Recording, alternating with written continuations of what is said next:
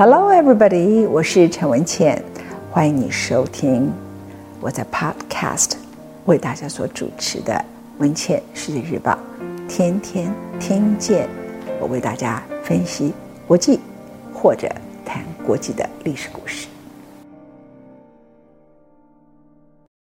欢迎你收看今天《文茜世界日报》。这几天美国最流行的一句英文叫 “Totally under”。Control，这句话是川普在今年三月份跟好几次造势的场合里头，他告诉美国人，美国的新冠疫情 totally under control，我全部都控制好了。而最近有一个纪录片，就用 totally under control，把一刚开始美国如何开始出现了确诊案例。川普说了哪些话？川普的政府做了哪些事情？川普在哪些场合里头自己不戴口罩？其他很多的支持者也都不戴口罩。在重要的大法官的提名会里头不戴口罩，在好几个白宫、玫瑰花园跟一些场合里头没有戴口罩，把这些所有的情况都变成了一个纪录片。所以，totally under control。大家就说，Are you cold under control？意思指说，你是不是染病了？而最近呢，在上个礼拜四美东的时间，本来按照规定第二场电视辩论，大家都认为说，川普你到底有没有病毒？人们认为，其实病毒很可能，即使你痊愈了，你身上还是可能会有病毒，或是你现在只是吃了很多的药，把你的病症给压制住了。那当然，他的白宫的医生说他是阴性。在美国也发展到一个阶段，就是白宫医生讲的话，人们认为他是川普的下属，人们不再认为他是有专业精神态度的医生。这种情况在过去美国并不常见，在台湾是会常见的。比如说总统的医疗小组对外所公布的事情，人们认为总统医疗小组，除非那个人他的学术声望非常非常的高，大多数的人都会认为他很可能在一些可疑的事情里头。偏袒的总统，而这次呢，美国终于变成很多第三世界的国家，专家不再被认为是专家，而川普自己也摧毁了包括 CDC 疾病管制中心的一些专家，或者是美国传染病学专家，某些人很重要的佛起这些人的权威，他跟这些人。一会儿好，一会儿坏，一会儿拿来做广告，互相的冲突。简单来说，美国不只是现在民主出现了问题，而是过去一定在这个社会里头跟政治冲突没有关系的科学、没有关系的医学都被卷入政治，而且失去了它应该要有的崇高的地位。那么，当白宫的专家说他已经测试川普是阴性，美国还是有将近一半的人是不相信的。那这代表什么？这代表是说，这个白宫医生不值得相信吗？其实代表环绕着川普身边很多人觉得，由于他的谎言太多，一些不相信他的人认为他的谎言很多，所以连他医生讲的话也不相信。在上个礼拜四美东时间晚上是八点钟，很特别，一个是接受 ABC 电视台的访问，这是 Joe Biden；另外一个是川普，他在 NBC，两边讨论的话题都是川普最想逃开的话题，就是。新冠病毒 （coronavirus） 啊，那这个新冠病毒呢？当然，川普一直骂中国，中国是中国害的。可是，几乎主持人他在 NBC 里头，主持人就不断地问他一个问题：“请回答我们，上次你和 Joe Biden 同台的时候，你之前有没有测试过你的新冠病毒？你当天有没有测试新冠病毒？你那个时候身上有没有病毒？”那川普就没有办法。给一个清楚的答案，就说没有。他一会儿就说，我有可能今天测，有可能明天测，我也搞不清楚，因为那是在之后两天就确诊他得了病毒。而当 NBC 的电视台的记者、主持人如此一直追问他的时刻，就受到了美国 Fox Channel，就是福斯电视网对这个主持人的批评。川普也很生气。不过当天呢，虽然两个人没有同台，美国的电视台呢就用虚拟的方式让他们简直是像同台。然后两个人呢，一个是在 ABC，一个在 NBC。不过注意这一次的辩论很重要，它是一个 town hall，就是说很多民众都会坐在现场，然后个别分别提出他们的问题。那在这个情况里头，你可以看出来，虽然川普很想转移话题到别的事情上，但是美国现在最重要的事情就是他的第二波疫情回来了。他第二波疫情目前的状况呢，现在大概进入每天几乎都八万例左右，然后他有的时候呢会增加到百分之十六，今天比昨天增加百分之十六，它增加速度非常的快，所以大家又开始恐慌。其中有一个人是前 New Jersey 的州长叫 Christie，他其实胖胖的，以前在 New Jersey 的时候，他担任州长的时候风评不错，有一度有一些人甚至认为他可以问鼎美国共和党的总统候选人，所以他在共和党地位是很高的。那他参加了提名这一次 Amy Garrett 就是美国大法官提名会议。他没有戴口罩，他现在住在加护病房。他就告诉很多美国人说：“我错了，我当时呢自己应该戴上口罩。我希望所有的美国人学习我的教训，一定要戴上口罩。”可是川普最近在北卡造势。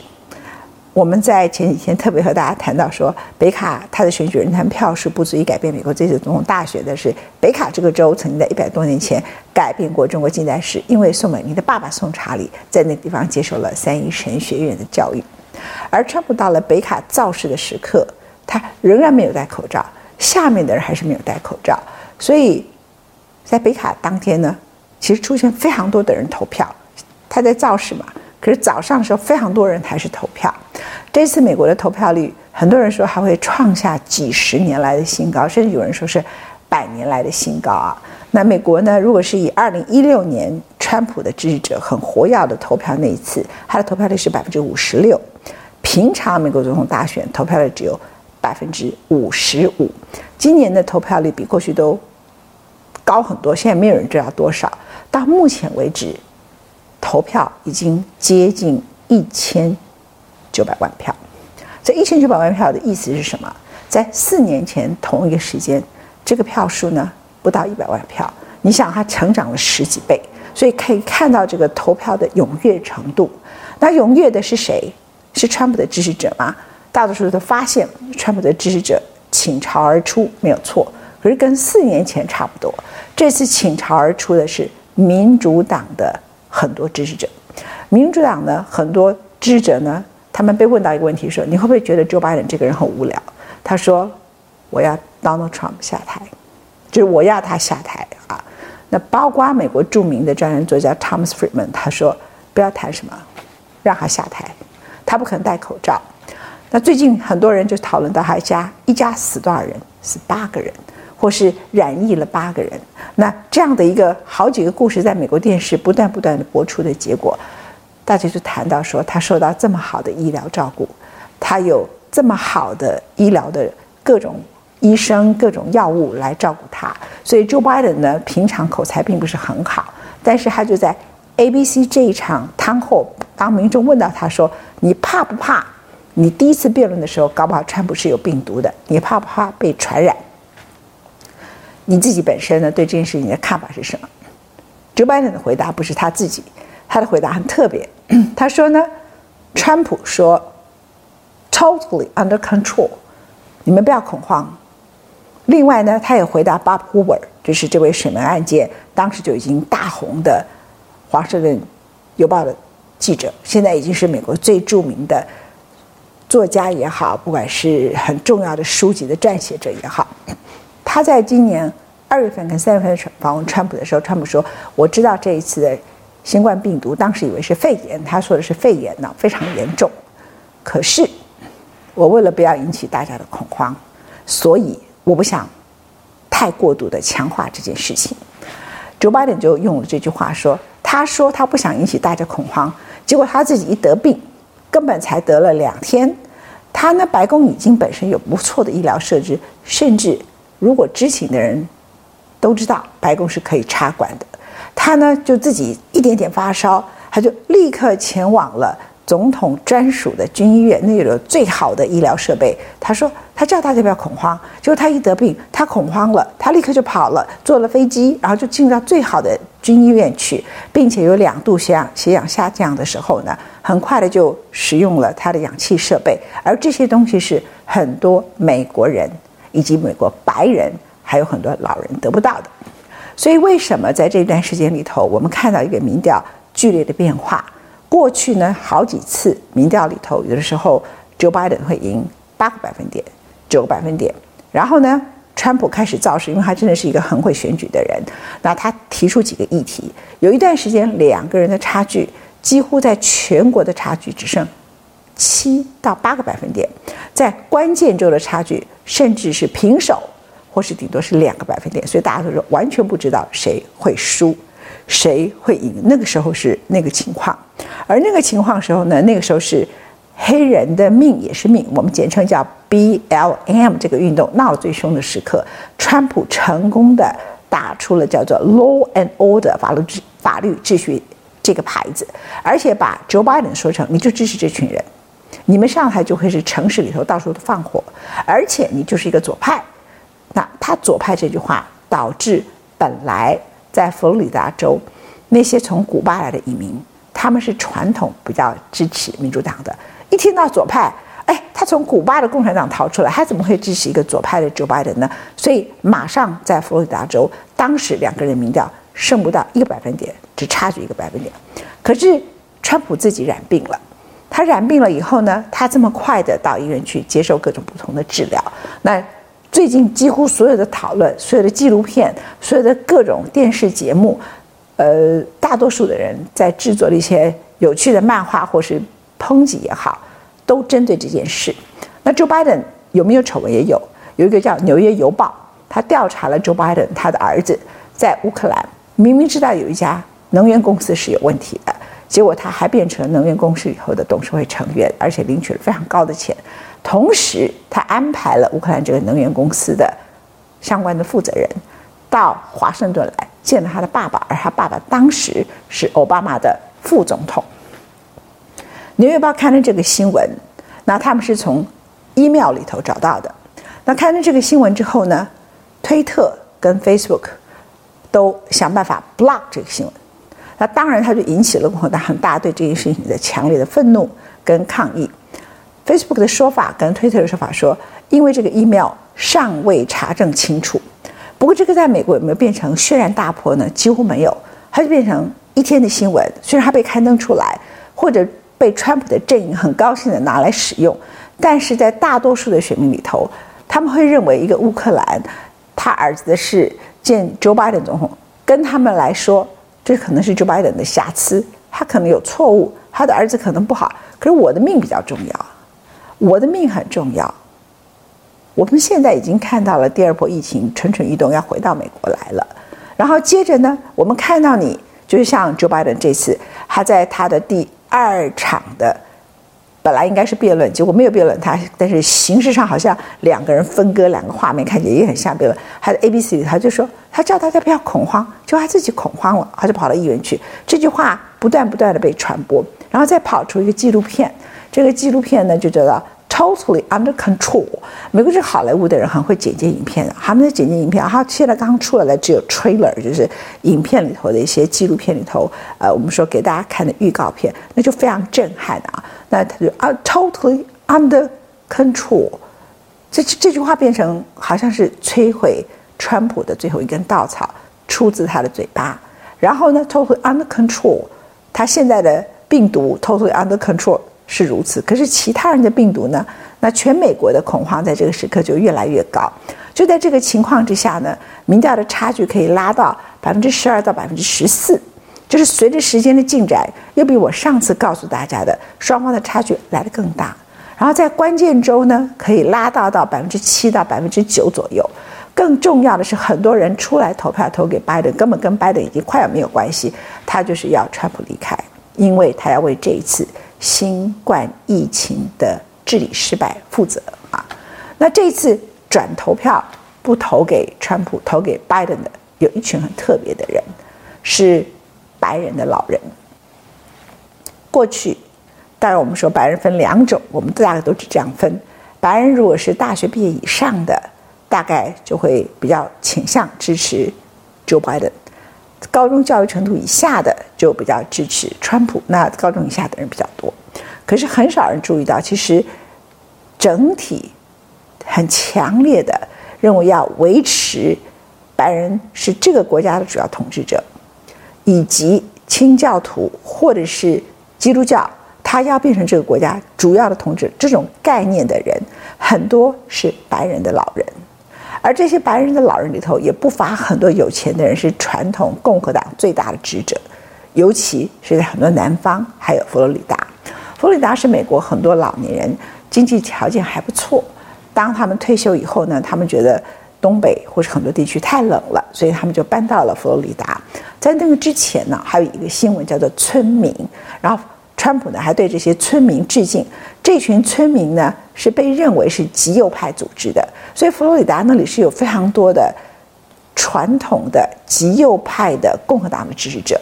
那以前几次总统大选，像高尔和小布希，像希拉蕊和川普，双方呢都势均力敌，到后来差一点点，最后共和党都赢得了佛罗里达州。而这一次呢，有一些白人。他是老人，请注意，老人是个很重要的问题。为什么？因为对这些老人，他可能有一些传统的重要的一些观念，比如说他的宗教的价值，他的种族的文化价值，他并不希望这个国家有太多的有色人种、太多的移民来改变这个国家他们所认知的应该有的传统面貌哈。所以在英国脱欧的时候，也都是这些老人在支持要脱离欧洲。可是佛罗里达这些很多老人呢？以前是支持川普的，最近改变了，因为老人是这一次 coronavirus 就是新冠病毒最重要的死亡者跟被感染者，所以很多美国年轻人他们就不在乎啊。我前几天看了一个消息，就是其实川普这种不负责任的行为，他在小小的一个事件里头都会造成不幸。有一个年轻人啊，他就在一个酒吧。在那个酒吧里头呢，他讲话就很大声，大声到说话已经到了口沫横飞的一个地步。说他口沫横飞，并不是说我在说他没礼貌，而是大家都知道新冠病毒是可以透过这个唾液啊、讲话、空气就可以传染的。于是就有一个八十岁的老人走到这个酒吧旁边，跟这个年轻人说：“你可不可以戴上口罩？”那个年轻人做了什么事？因为他的内心里头认为，川普给了他一个信仰啊，就是川普错误的示范。川普呢故意把戴口罩这件事情，好像变成一个你就是示弱，然后甚至戴口罩这件事情本身，好像在我们台湾好像像变成卖台一样，OK，好像你戴了口罩，美国就不再伟大起来，美国就很不骄傲起来。他把这件事情一个简单的一个起码的公共卫生常识，搞成离谱到这个地步的结果。你知道在那个小小的酒吧发生了一个什么故事吗？当这个老人请他说，你应该戴上口罩，因为你这样子讲话是会把病毒传染给大家的。美国现在很多病毒控制不住，都跟很多年轻人自己不肯戴口罩，因为他觉得我被感染我不会有病，然后我只是无症状感染者，这是人性的自私。接着呢，他们不肯戴口罩，他们也不肯戴啊。那这些年轻人觉得对他们来讲生活是嫌麻烦的，所以当这个老人去跟他说这个话的时候，他是戴着口罩。就这个年轻人就打他，一打他就把他的头部呢就撞在这个酒吧台的柜台上，当场死亡。我并不是说川普要为这个老人的当场死亡负责任，我要说的是说，当你作为一个国家的领导者，我们在台湾什么人在分党派要不要戴口罩？这根本就是给自己找麻烦的事情啊！那美国也没有生产口罩的问题啊，而且全世界你知道全世界最大的口罩厂商叫什么名字吗？这讲起来太好笑了。叫做 3M，是美国公司。结果 3M 本身呢是全世界最大的口罩制造商。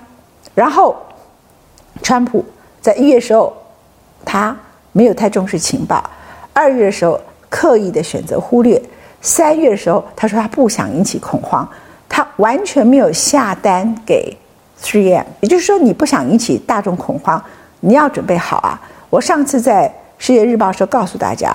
你很难想象美国这个国家，他在爆发这一次的疫情，整个医院瘫痪的时刻，按照他的战略物资的法律规定，他要准备的 N95 口罩只剩百分之一的库存。你很难想象这个国家好，所以你可以想象，川普从二月到三月，他根本没有对 3M 下单呐。你可以说你不要引起恐慌，但是你不要叫大家不要戴口罩。你可以说你知道这个很严重。那你不要让华尔街下滑好了，OK？所以现在呢，Joe Biden 阵营都大骂他，说他所以忽略这件事情，就是为了他的华尔街。那民众本来对华尔街印象就很不好嘛，哈。那可是如果说你真的为了华尔街，就算我替他想，你为了华尔街也好，你不想引起民众恐慌，但你应该叫大家戴口罩，那你就应该从一月得到情报，或者最晚二月，你知道它的严重性的时候，你就应该叫 3M 全部只要生产他的口罩。那他把这件事情说，因为他把他的工厂都移到中国大陆去，我告诉各位，这个根本就不是事实。为什么？因为 3M 的口罩，它就在中国大陆生产。它可以在别的地方生产，它在全世界很多地方有工厂，它可以调回来。所以后来川普就用了国安命令，要求口罩完全 3M 要生产，3M 就跳起来跟他讲：“你现在才来下单，那已经是三月底了。你现在才来下单，就算我生产线全开，还有我的竞争者，我在美国的竞争者生产线全开，我们全部一整个月也只能生产。”两三百个口罩，你为什么不早一点下订单？不早一点点让大家准备好？所以我觉得，光是口罩这件事情，川普本身呢，他这一生里头很可能口罩成为他的一个噩梦。然后呢，他不戴口罩，他自己又得病，得病之后仍然不戴口罩。像 Christie 这位著名的共和党前纽 New Jersey 的州长，我曾经在 New Jersey 的时候，呃，在一个场合里头看过他。如何的治理？他在 New Jersey 的时候是声望很高的。那个 New Jersey 一下大雪，还非常有效率，后面二十几台雪车这样啪啪啪啪铲铲铲铲，然后先撒盐，然后啊非常有效率的很快的整治问题。所以那个时候人们认为他有机会可以选共和党的总统候选人，就是这个理由。他其实是声望很高的。他现在在加护病房，连他自己都很后悔，他当天应该要戴口罩。他也做了错误的示范，他付出了重大的代价。他呼吁所有美国人，不要分你是谁的支持者，你是哪一个政党，你应该要戴口罩。川普还是不戴，他当然可以继续坚持到最后一刻，但是他就会选输。一个总统为了口罩而落选，这跟他搞一大堆不同的政治策略来说，你很难想象。所以我看这件事情的时刻，他们说 totally under control。所有一件事情，我通通都准备好了，就变成最主要的口号。然后接着呢，人们就嘲笑他。然后再过来呢，很多老人选民本来是白人，是应该比较倾向支持川普的，他们倒戈去支持 Joe Biden，因为他怕死啊，因为死亡的是他们呐、而他真的染病的时刻，按照现在美国很多医院，你如果症状不是最严重的状况的话，他会叫你在家里头，你在家里头自己先看着。你发烧也得在家里头，大概两个礼拜左右。如果等到你不能呼吸，必须要送急救的时候，才送过来啊。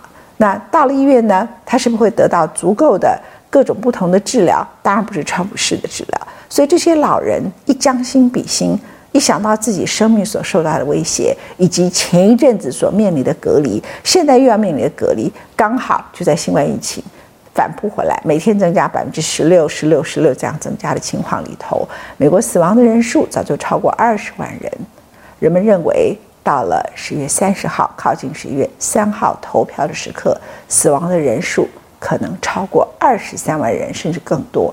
这样的结果，其实川普很难把大选的情势拉回来。那接下来就剩下一个疑虑，有一个非常重要的疑虑，就是川普开始。批评邮寄选票，那他为了不要让他批评邮寄选票呢，Joe Biden 的阵营就是我们至少要大赢他十个百分点左右。那过来呢，这个疑虑投票里头呢，就再来看美国自己的民主政治会不会碰到一个不肯下台的总统。不过我曾经告诉过各位，美国的宪法里头明白的规定，一月二十号总统就职日，也就是说参议院再怎么样。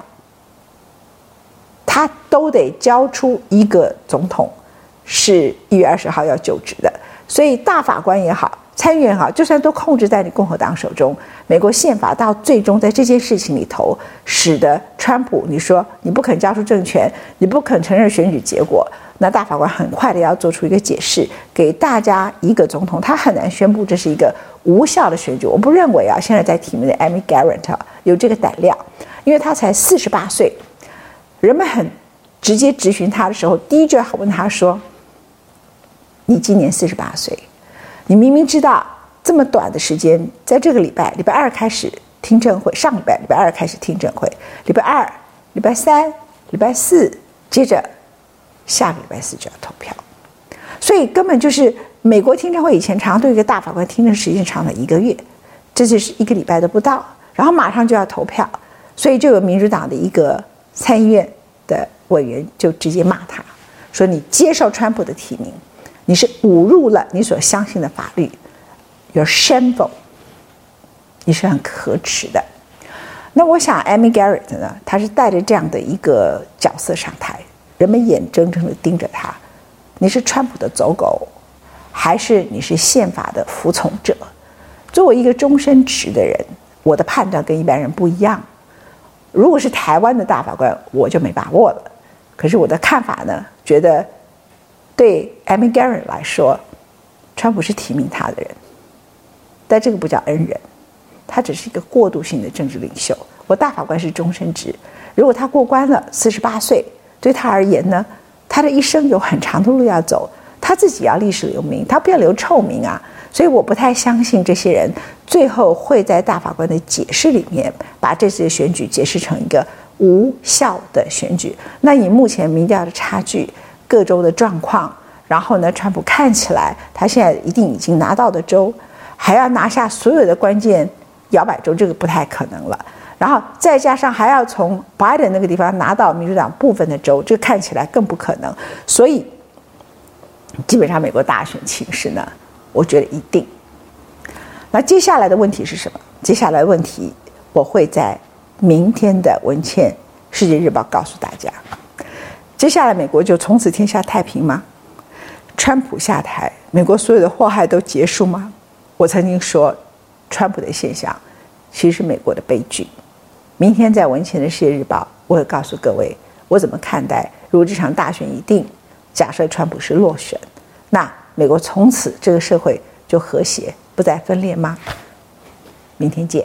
最后，我们来听一下诗们的音乐《Romance》。